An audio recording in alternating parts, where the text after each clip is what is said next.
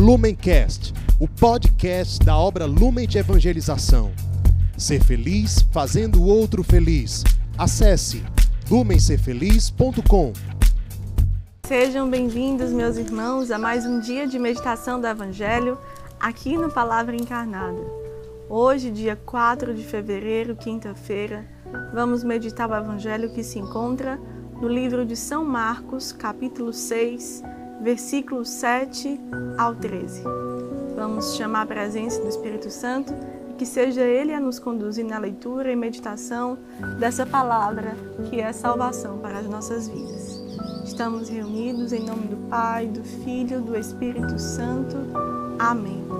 Vinde, Espírito Santo, enchei os corações dos vossos fiéis e acendei neles o fogo do vosso amor. Enviai, Senhor, o vosso Espírito e tudo será criado, e renovareis a face da terra. Oremos. Ó Deus que instruístes os corações dos vossos fiéis com a luz do Espírito Santo, fazei que apreciemos retamente todas as coisas, segundo o mesmo Espírito, e gozemos sempre de suas consolações.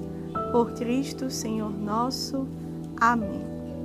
Vamos à leitura do Evangelho chamou os doze e os foi enviando dois a dois, conferindo-lhes poder sobre os espíritos imundos. Recomendou-lhes que levassem somente um bastão, nem pão, nem sacola, nem dinheiro no cinto, que calçassem sandálias, mas que não levassem duas túnicas. Dizia-lhes: Quando entrardes numa casa, ficai aí até partir. Se um lugar não vos recebe, nem escuta, saí de lá e sacudi o pó dos pés, para que lhes conste. Foram-se e pregavam para que se arrependessem. Expulsavam muitos demônios, ungiam com óleo muitos enfermos e os curavam. No evangelho de hoje, nós vemos o momento em que Jesus declara e anuncia a missão daqueles que ele escolheu para ser os seus apóstolos. Nós entendemos o quanto Jesus ele precisou pelo mistério da encarnação se unir com os sentimentos da humanidade para entender a condição humana, mas justamente para isso, para encarnando-se na humanidade, tornar a humanidade completamente em comunhão com seu coração para atualizar, para anunciar, para ampliar as atividades que ele mesmo encarregou, que ele mesmo foi enviado pelo Pai para realizar. Quando Jesus chama ali os seus apóstolos, e aqui nesse evangelho, de forma tão bela, quando ele narra e envia os seus apóstolos em missão, ele nos traz que eu e você, ouvindo a palavra de salvação que esse evangelho nos traz, também somos convidados a pensar como estamos acolhendo o dom do nosso chamado, da nossa vocação e o quanto estamos nos colocando em missão diante dessa vocação. A vocação, ela é a graça, ela é o chamado, que quando nós respondemos de forma generosa a essa graça, nós acolhemos tudo que ela nos traz, todo o novo que ela nos dá e ela nos coloca em missão. Se temos uma vocação e achamos que porque descobrimos ou porque estamos nela já está tudo resolvido, nós não entendemos ainda nada do Evangelho. A vocação ela é um constante colocar-se de forma inquieta para sempre acolher a missão que Deus vai dando no meio do percurso, no meio do caminho, de acordo com a nossa missão pessoal, de acordo com as aptidões que temos, de acordo com aquilo que Deus nos coloca em ação. Quando aqui Deus, de uma forma muito bela, fala para os apóstolos a necessidade que eles tinham de ir de dois em dois, que eles levassem um bastão, calçassem sandálias, mas fossem mesmo com pouco. Isso nos traz também um entendimento que toda missão todo exercício de uma vocação, ela precisa ter a simplicidade e o desapego. E quando a pessoa se coloca nesse espírito, há uma lógica divina a ser conhecida. Quando lemos como Jesus envia os seus, podemos até nos questionar: existe algo muito radical nesse envio, nesse chamado, que nos faz ficar. Como assim? Eles não, não, não levam coisas que são seguranças lícitas no meio do caminho? Mas há um porquê do Senhor querer colocar exatamente assim. Além do contexto histórico da época, Jesus quer ensinar que quando ele nos coloca em missão, essa missão precisa estar em comunhão com a lógica divina. Então, cabe também a meditação aqui de pensarmos se estamos vivendo e acolhendo a missão que Deus nos deu exatamente como ele pediu. Se os apóstolos entendessem que precisavam pregar, curar pessoas enfermas expulsar demônios, mas não fosse nesse como específico Jesus enviou, a sua missão não estaria plena, não estaria 100% com aquilo que o Senhor sonhou e pediu a eles.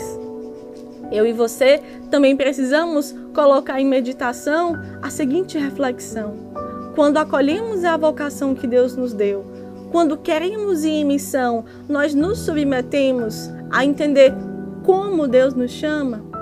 No caso daqueles que são colocados dentro de um carisma, eu percebo as inspirações, eu percebo a graça daquele carisma e eu anuncio conforme o carisma me ensina. Não porque o carisma quer me colocar numa situação onde tem que ser só de um jeito específico, mas porque o carisma quer difundir a pessoa de Cristo por inteiro a partir daquele olhar que gera um apaixonamento pela pessoa de Jesus por completo.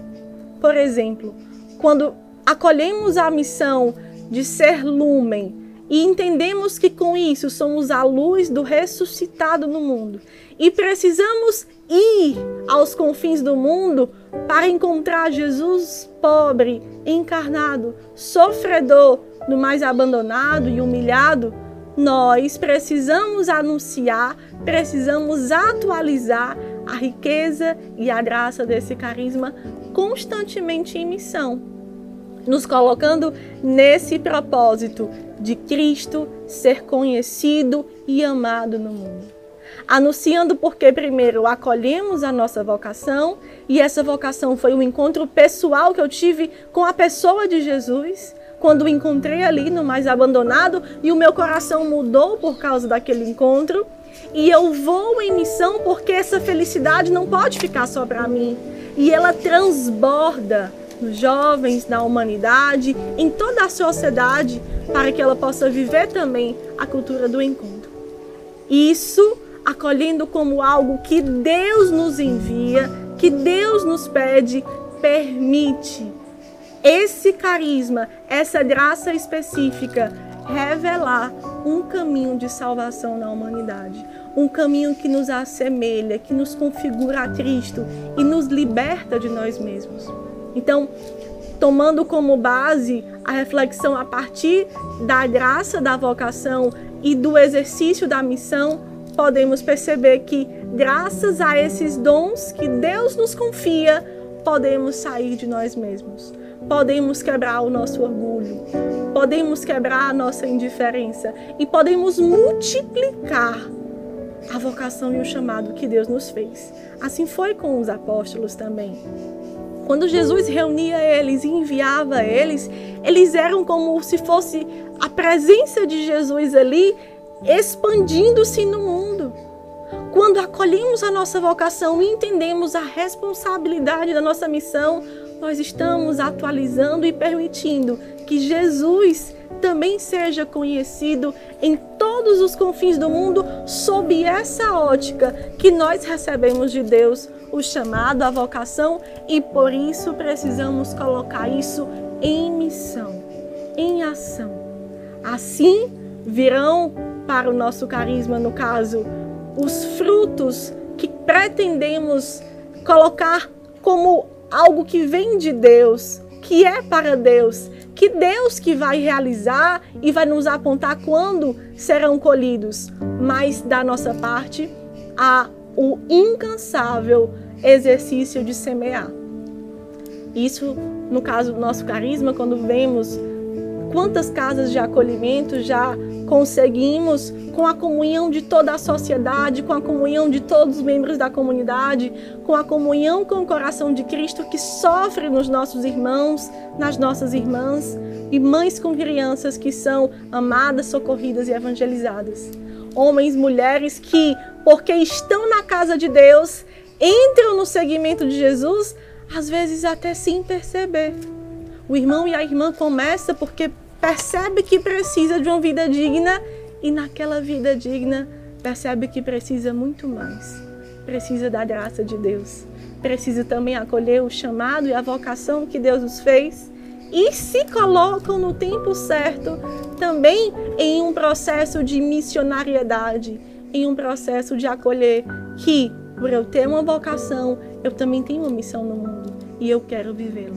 E assim nós vemos pessoas que estavam à mercê da sociedade sendo colocadas no centro de uma casa que é de Deus para anunciar a mim a você a salvação que o Evangelho ainda hoje nos traz e nos inquieta a acolher.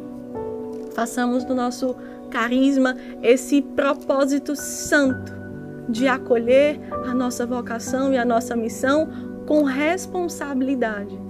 Sabemos que assim estamos ampliando, estamos propagando, estamos até os dias de hoje tornando Cristo conhecido e amado nesse mundo que tem sede da Sua presença, que tem mesmo uma ânsia de ver o Senhor que passa e que é vivo nos nossos corações. Que Nossa Senhora Pietá possa nos formar nesse propósito santo e nos assim enviar nessa graça de acolher a nossa vocação e a missão que o Senhor nos confia. Ave Maria, cheia de graça, o Senhor é convosco. Bendita sois vós entre as mulheres, bendito é o fruto do vosso ventre, Jesus. Santa Maria, Mãe de Deus, rogai por nós, pecadores, agora e na hora de nossa morte. Amém. Permaneceremos reunidos em nome do Pai, do Filho, do Espírito Santo. Amém. Deus nos abençoe. Lumencast, o podcast da obra Lumen de Evangelização. Ser feliz fazendo o outro feliz. Acesse lumencerfeliz.com.